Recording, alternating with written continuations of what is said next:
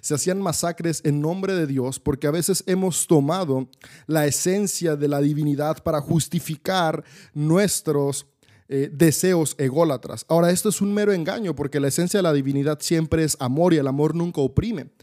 Pero para evadir esa responsabilidad de nuestro ego, nos justificamos en la Biblia. Entonces, la Biblia ha servido para cometer atrocidades como genocidios, como ha servido para transformar la vida de hombres y mujeres sin esperanza.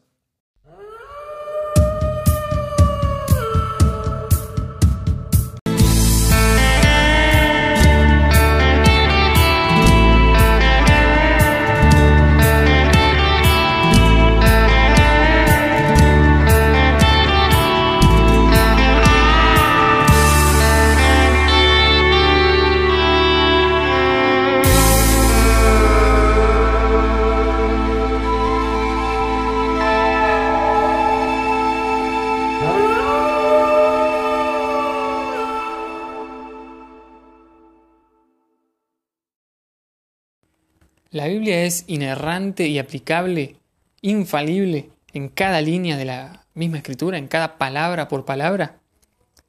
La Biblia como la conocemos hoy eh, se configuró, digamos, a finales del siglo XIX. El hecho de la infabilidad y de la inerrancia de la Biblia es, es algo muy nuevo, es de, justamente del siglo XIX. No es algo que durante los primeros 1400 años de la Iglesia eh, se haya creído, sino que se creía en un contexto general de la Biblia, una inspiración general de la Biblia, y no como algo que era palabra por palabra, una doctrina firme e inamovible eh, y aplicable para cada área de nuestra vida. Eh, el contexto en el que se creó este, esta doctrina de que palabra por palabra la Biblia es indiscutible fue en el contexto de la post-ilustración, en donde las iglesias y las religiones empezaron a fundamentarse porque necesitaban autoridad. Europa se descristianizó, digamos, o se, alejó de las doctrinas cristianas cuando llegó la, ilustración y, todos estos nuevos conceptos y las nuevas ideas.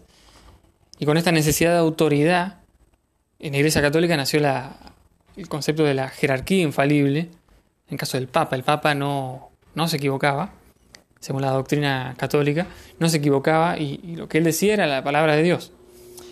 Y en el caso de los protestantes era la palabra de la escritura bíblica, palabra por palabra era infalible e indiscutible, porque se necesitaba una autoridad firme, una autoridad que no, no pudiera ser cuestionada en ese momento. Entonces no nació esto como una búsqueda de la verdad, nació como una búsqueda de seguridad y de estatus, una búsqueda de poder.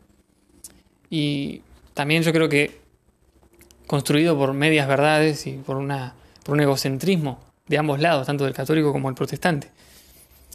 Y la Biblia, yo creo, no habla de, de verdad científica ni de verdad histórica, sino de verdades espirituales. Por eso cuando pasó el caso famoso de Galileo o el caso de Darwin, que ambos fueron eh, cuestionados y directamente se les hicieron juicios, fueron totalmente recriminados por, la iglesia y por la sociedad, porque lo que estaban haciendo se entendía que iba en contra de la Biblia y que la Biblia no podía equivocarse. Como esto, un montón de casos. La Biblia dice en un momento los cuatro extremos de la tierra, hay varios versículos que dan a entender como que se entendía que la Biblia era plana. Pero hoy por hoy entendemos, primero que, como dice Galileo, la Tierra es redonda.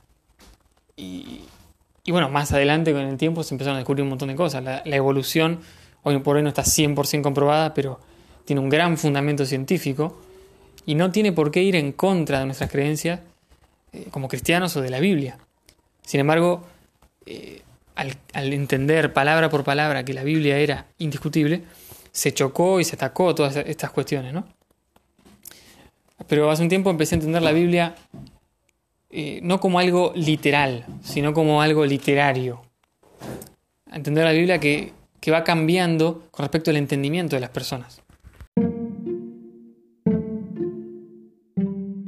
La meta de una conversación es que podamos entender a la otra persona y viceversa. Pero en general hacemos lo contrario, buscando avanzar lo que ya creemos. Llevándola a la cultura, a los ideales y pensamientos, la psicología define este mecanismo como avaros cognitivos. Cuando rechazamos esa información que nos mueve la estantería, aquella que no confirma, sino que cuestiona nuestras creencias y costumbres. Para esto usamos atajos cognitivos, que reducen nuestro esfuerzo mental necesario para razonar.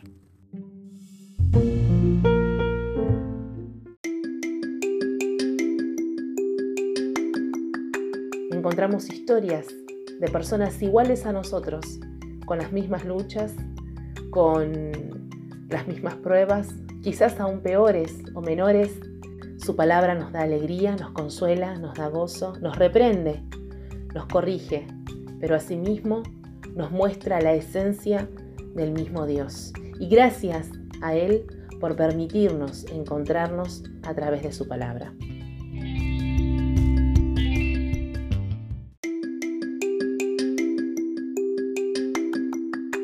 No creo que la Biblia sea el manual para cómo criar a tus hijos o cómo guiar a tus hijos.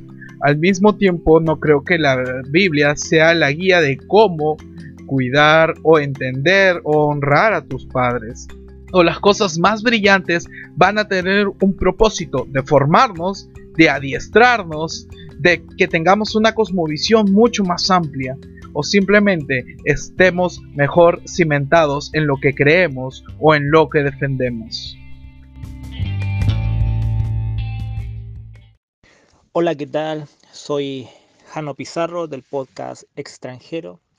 En muchas ocasiones y sobre todo eh, en épocas pasadas se utilizó la Biblia para realizar invasiones, para realizar conquistas, para eh, hacer cosas eh, con un motivo diferente del cual se nos fue entregado. Pero para mí, ¿para qué sirve la vida y qué sentido tiene para mí es que es una guía espiritual. En muchas ocasiones lo vemos como algo histórico, pero en realidad es una escritura que puede traer edificación para nuestras vidas. Porque en el momento que empezamos a ver inconstancias, en el proceso que empezamos a ver contradicciones, en el proceso que vamos leyendo y empezamos a ver que hay ciertas cosas que suceden que parecen estar muy lejos de lo que conocemos como el carácter de Jesús eh, o el Jesús que venimos a conocer en el Nuevo Testamento, pero que no se parece mucho al Dios del Antiguo Testamento. Este tipo de cosas vienen a afectar nuestra postura eh, que se nos ha enseñado por años desde que los que crecieron en la iglesia, desde que estamos en la iglesia, se nos han enseñado este tipo de cosas. Entonces e, esto crea conflictos muy fuertes.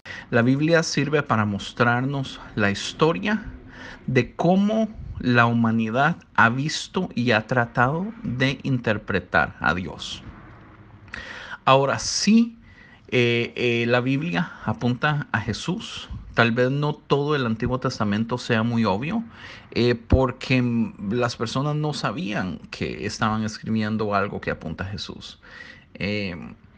pero pero la, la función de la Biblia es poder tener este entendimiento de lo que históricamente las personas entendían de lo que era Dios. Y con ese entendimiento, con esa con esas palabras de sabiduría que hemos podido ver en ellos, nosotros podemos seguir construyendo la historia, pero desde nuestro punto de vista. Es como cuando en, ah, en si no me equivoco, es en El Señor de los Anillos, que Bilbo no termina el libro y le deja el libro abierto al final con la pluma a, Frodo y le dice, ok, ahora termínelo usted, porque la historia no terminó aquí, la historia continúa. El filósofo Miguel Wiñaski desarrolló un concepto que se llama la noticia deseada. ¿Qué pasa cuando la opinión pública rechaza la verdad? Es en estos momentos que se levanta la noticia deseada, la noticia que la opinión pública elige creer. Ya no es la realidad lo importante, sino la realidad que yo decido construirme. ¿Cómo lees la Biblia? Así como la noticia deseada o los avaros cognitivos, muchas veces leemos la Biblia conforme a nuestras propias expectativas de lo que queremos encontrar. Richard Rohr dice que si no se lee con el lente de la madurez, con el filtro de la madurez y de un corazón y unos ojos sanos, eh, vamos a encontrar malinterpretaciones que encajen con nuestra propia agenda. Vamos a buscar argumentos y conceptos que encajen con nuestra propia agenda. Lo mismo hicieron grandes gobiernos políticos, eh, jerarquías eclesiásticas que buscaron afianzar su doctrina en la Biblia y usando la Biblia, leyendo la Biblia, para poder eh, tener ese, ese aval. Con el lente de tener la razón. Muchos no hablan de Dios, hablan de su necesidad de estar a cargo de Dios, su necesidad de meter a Dios en su caja, su necesidad de hablar perfectamente de Dios, entre comillas. En cambio, el lente de la madurez naturalmente selecciona y descarta lo que se puede llamar versos retrógrados o versos que ya no aplican en nuestra realidad, en nuestra vida cotidiana o en nuestra contemporaneidad. Necesitamos filtrar. Por ejemplo, hay un versículo que dice, asesinemos a los cananeos, a sus madres, a sus mujeres, a sus hijos. Entonces, el que lee la Biblia y los que consideran la Biblia aplicable a nuestra vida palabra por palabra, realmente no tiene un fundamento o realmente están también con todo el, combo aceptando un montón de cosas que, que ya no tienen asidero en la, en la actualidad. La Biblia es el compendio de eh, escritos y relatos eh, que fueron formulados por hombres y mujeres a lo largo de varios siglos, pero estos relatos fueron formulados a través de su experiencia con la divinidad y de la experiencia que ellos tenían con la divinidad, ellos plasmaban los relatos que el día de hoy conforman los distintos libros que tenemos hoy en el conjunto que llamamos la Biblia. Ahora, la Biblia tiene distintas funciones dependiendo el libro que lo leas y la óptica que lo leas, pero siempre yo creo que el corazón original de cada escrito es conectarnos con Dios. Sin embargo, eh, desafortunadamente el hecho de que la Biblia sirva para inspirarnos en nuestra conexión con Dios no quiere decir que siempre ha servido para eso. Cuando vemos la Biblia desde una óptica dogmática y cerrada, cuando queremos encasillarla en los marcos o en, los límites de nuestro pensamiento, de nuestra creencia, la Biblia pasa de ser un libro que inspira vida a ser un libro que oprime. Desafortunadamente podemos ver cómo la Biblia ha servido para justificar guerras y masacres, como los escritos sagrados no solamente en nuestros días, sino aún mientras estaba formulando la Biblia, se hacían masacres en nombre de Dios porque a veces hemos tomado la esencia de la divinidad para justificar nuestros eh, deseos ególatras. Ahora, esto es un mero engaño porque la esencia de la divinidad siempre es amor y el amor nunca oprime pero para evadir esa responsabilidad de nuestro ego, nos justificamos en la Biblia. Entonces, la Biblia ha servido para cometer atrocidades como genocidios, como ha servido para transformar la vida de hombres y mujeres sin esperanza. Entonces, la Biblia es un libro que tiene múltiples funciones de acuerdo a la interpretación que cada persona le da cuando la lee. Si tú la ves de una manera absoluta y cerrada, donde crees que cada palabra que está escrita va al pie de la letra, número uno, ni la puedes seguir porque te vas a ir dando cuenta que hay distintas contradicciones y distintos pensamientos, pero justamente estas contradicciones y pensamientos que tienes lo que la nutre, porque otra cosa que yo veo en la Biblia y para lo que nos sirve la Biblia es para darnos cuenta que para ser parte de un mismo movimiento que conecta con Dios no tenemos que estar todos de acuerdo.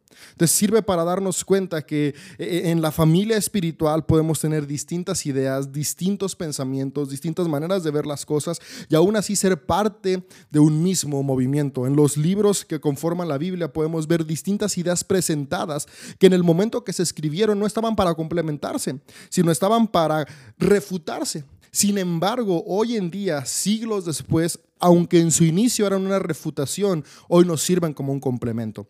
Y eso a mí me encanta porque me permite ver que el día de hoy, aún en nuestras distintas formas de expresarnos, en nuestras distintas maneras de ver la espiritualidad, aunque aparentemente se contradicen, esas contradicciones que hoy vemos en nuestra espiritualidad van a servir como complemento para la espiritualidad de las generaciones que vienen. Entonces, En esencia, el corazón que yo creo que tiene la Biblia es inspirarnos. Sirve para inspirar nuestra experiencia con Dios, porque justamente eso es lo que plasma la Biblia. La experiencia de hombres y mujeres de distintas temporadas y épocas con Dios. Y hoy cuando la leemos podemos ser inspirados para cada uno tener nuestra propia experiencia con la divinidad a través del Cristo.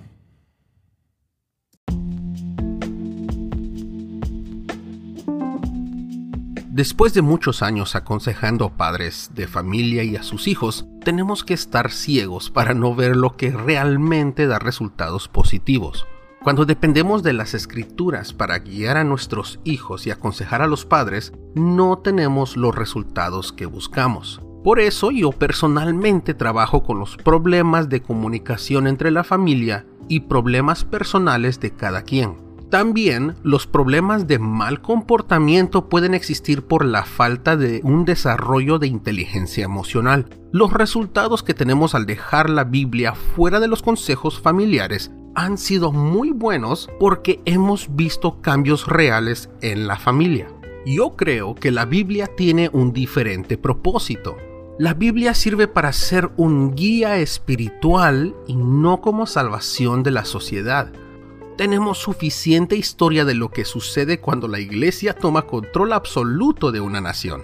Esto sucede por tomar las escrituras muy literales y no como guía espiritual. No la usemos para corregir a nuestros hijos con vara, así como no nos cortamos las manos ni nos sacamos los ojos para evitar el pecado. La Biblia tiene sus momentos adecuados en cómo y cuándo usarla. Los que hoy por hoy usan la Biblia para fundamentar cuestiones científicas, yo creo que es un, error simplemente porque no tiene fundamento para sostenerse, porque en la misma Biblia, yo no, lo llamo errores técnicos o contradicciones necesariamente, pero sí lo llamo eh, cuestiones que, no estaban todavía claras en, en la cultura, en la humanidad.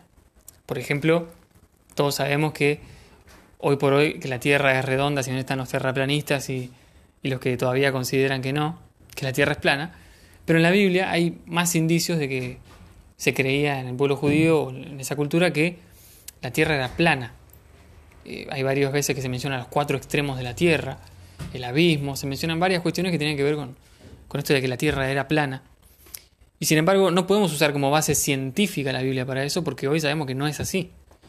Y así hay un montón de cuestiones así como cambios en el entendimiento. También hace poco escuché que, bueno, hay un pasaje en, Reyes que se repite en, el libro de Crónicas, en la Biblia, hay dos libros, Reyes y Crónicas, que cuentan las mismas historias básicamente, pero desde diferentes puntos de vista. Y cuando cuentan en un caso el, censo de David, cuando David eh, hace un censo, en, en, uno de ellos dice que el diablo mandó a David a hacer el censo, está escrito así, ¿no? Y en la versión que se hizo años después, bastantes años después, eh, en el otro libro, dice, Dios mandó a David a hacer un censo. Y muchos teólogos se rompían la cabeza diciendo, para, ¿fue el diablo o fue Dios? Escuché a algunos decir que, no, bueno, que por un lado era el diablo en un sentido, pero en otro sentido era Dios. Y hoy por hoy me inclino más a pensar que no era que el diablo y Dios decían lo mismo, sino que cambió la concepción para ellos en el tiempo durante esos años de quién había, de dónde había venido realmente esa iniciativa, de, si era del diablo o de Dios. Con el tiempo entendieron que era de Dios. Y a mí me cierra mucho más esa idea de un cambio, una evolución de la conciencia. Porque es obvio que lo mismo pasa en, la actualidad. Eh, en el Nuevo Testamento existe la, la, esclavitud y la Biblia está, por lo menos hay muchos indicios de que está de acuerdo, por lo menos avala en un montón de sentidos la esclavitud. Sin embargo, espero que los que me están escuchando no estén a favor de la esclavitud. Por otro lado, también en el Antiguo Testamento está la poligamia, está el asesinato, o sea, está permitido asesinar gente. Inclusive hay un montón de versículos que muestran que Dios manda a cometer muchas de estas cosas, pero no es que Dios era malo y ahora se hizo bueno, sino yo creo que el cuerpo va transformándose, evolucionando. Hay una, lo que, se, lo que se llama la evolución de la conciencia a lo largo de la historia. Por eso no entiendo por qué muchos todavía defienden cuando por ejemplo en las cartas de Pablo se habla de ciertas cuestiones de los roles de la mujer o cuestiones más que tienen que ver con un contexto en el que se escribió eso, y dicen, no, pero la Biblia dice tal cosa. Sin embargo, hay un montón de cosas que no se cumplen, que están escritas ahí mismo. Porque hoy por hoy la gran mayoría entendemos que no. Sin, sin ir más lejos, la esclavitud. Pero en el caso de los roles asignados a la mujer en ese momento, no pueden ser aplicados en la sociedad actual. Porque, por ejemplo, en ese momento el hombre traía el 100% del sustento a la casa y, estaba establecido así. Y hoy por hoy no es así. Las mujeres eh, son parte importantísima de la economía y también del Producto Bruto Interno de los países. Pero bueno, esa es una percepción de entender de que la Biblia es inspirada por Dios, es divinamente soplada, significa, pero que no es inamovible, que hay una evolución, hay un constante movimiento. Entonces la moral va cambiando, se va moviendo. Como decía el ejemplo de la esclavitud, que es uno de los más fuertes, o el ejemplo de apedrear a una mujer, que en el Antiguo Testamento estaba avalado por las mismas escrituras. Sin embargo, eso claramente ya no lo percibimos como algo bueno hoy por hoy. El machismo, o que un hombre pueda tomar como prisionera o amante a una mujer sin siquiera preguntarle y avalado por las escrituras. O matar, como ya dijimos. Entonces la moral cambió. También escuché muchas veces decir, no, Jesús vino a agregarle algunas cosas o a profundizar algunas cosas. Jesús dijo que vino a cumplir la ley. Y yo creo que eso se malinterpretó también. Pero realmente hubo cambios. Cuando Jesús dice, cuando dice el Antiguo Testamento, la ley del talión, ojo por ojo, diente por diente, Jesús no dijo, bueno, vamos a agregar una cosita a esa ley de ojo por ojo, diente por diente, de te pego una piña y me das una piña. Jesús dijo, no, no voy a hacer un cambio, voy a hacer una transformación. Jesús dijo, cuando alguien te, te pegue en una mejilla, vuélvele también la otra, dale la otra mejilla. Y eso no es un pequeño aporte o un cambio a esa ley, no, es un cambio de 180 grados. Entonces, sí, la moral ha cambiado. La moral existió en todas las culturas, en todos los tiempos, y siempre fue evolucionando.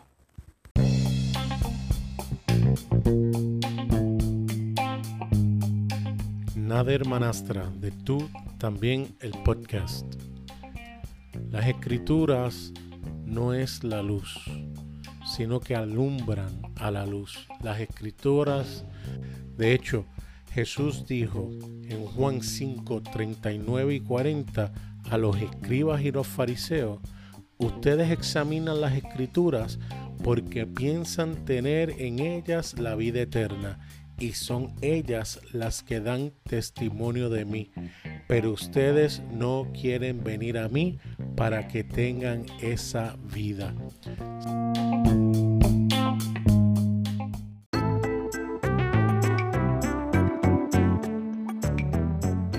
Llegando al final, espero que hayas podido replantearte varias cosas. Mi idea con esto no es atacar a la Biblia, sino poder verla con lentes nuevos, con ojos nuevos, revalorizar realmente cuál es el sentido, el propósito que tiene la Biblia para nuestra vida, para la vida de las iglesias, para la vida de las personas, para lo que sea. Y que no sea simplemente el aceptar que 2 más 2 es 5 porque lo dice un libro, sino realmente replantearnos qué quiere decir con esto. Insisto, la Biblia no es necesariamente literal, sino más bien literaria. Esto es el lado oscuro podcast.